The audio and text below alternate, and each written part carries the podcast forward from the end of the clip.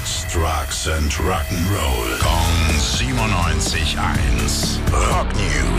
Schönen guten Morgen, Tim. Was gibt es Neues? Gary Rossington ist gestorben. Gestern Abend war 64 bei der Gründung von Lynyrd Skynyrd schon mit dabei als Gitarrist. Ist auch das letzte verbliebene Gründungsmitglied gewesen. Hat den Flugzeugabsturz in den Oh. 70ern mitgemacht. Oh je. Äh, Danach weitergemacht mit der Musik. Ähm, erst die Rossington Collins Band gegründet mit ein paar ehemaligen Kollegen von Lynyrd Skynyrd äh, und einer neuen Sängerin, Dale Krantz. Die hat er dann auch geheiratet und Okay. eine eigene Band mit ihr danach aufgemacht.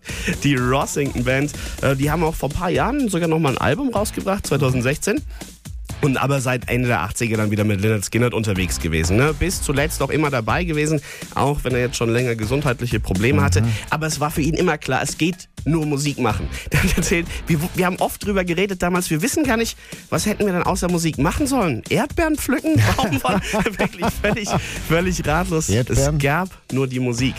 Und äh, jetzt nach den gesundheitlichen Problemen, die er schon länger hatte, einen Herzinfarkt vor acht Jahren, vor anderthalb Jahren eine Not-OP am Herzen gehabt, ist er jetzt mit 71 Jahren gestorben.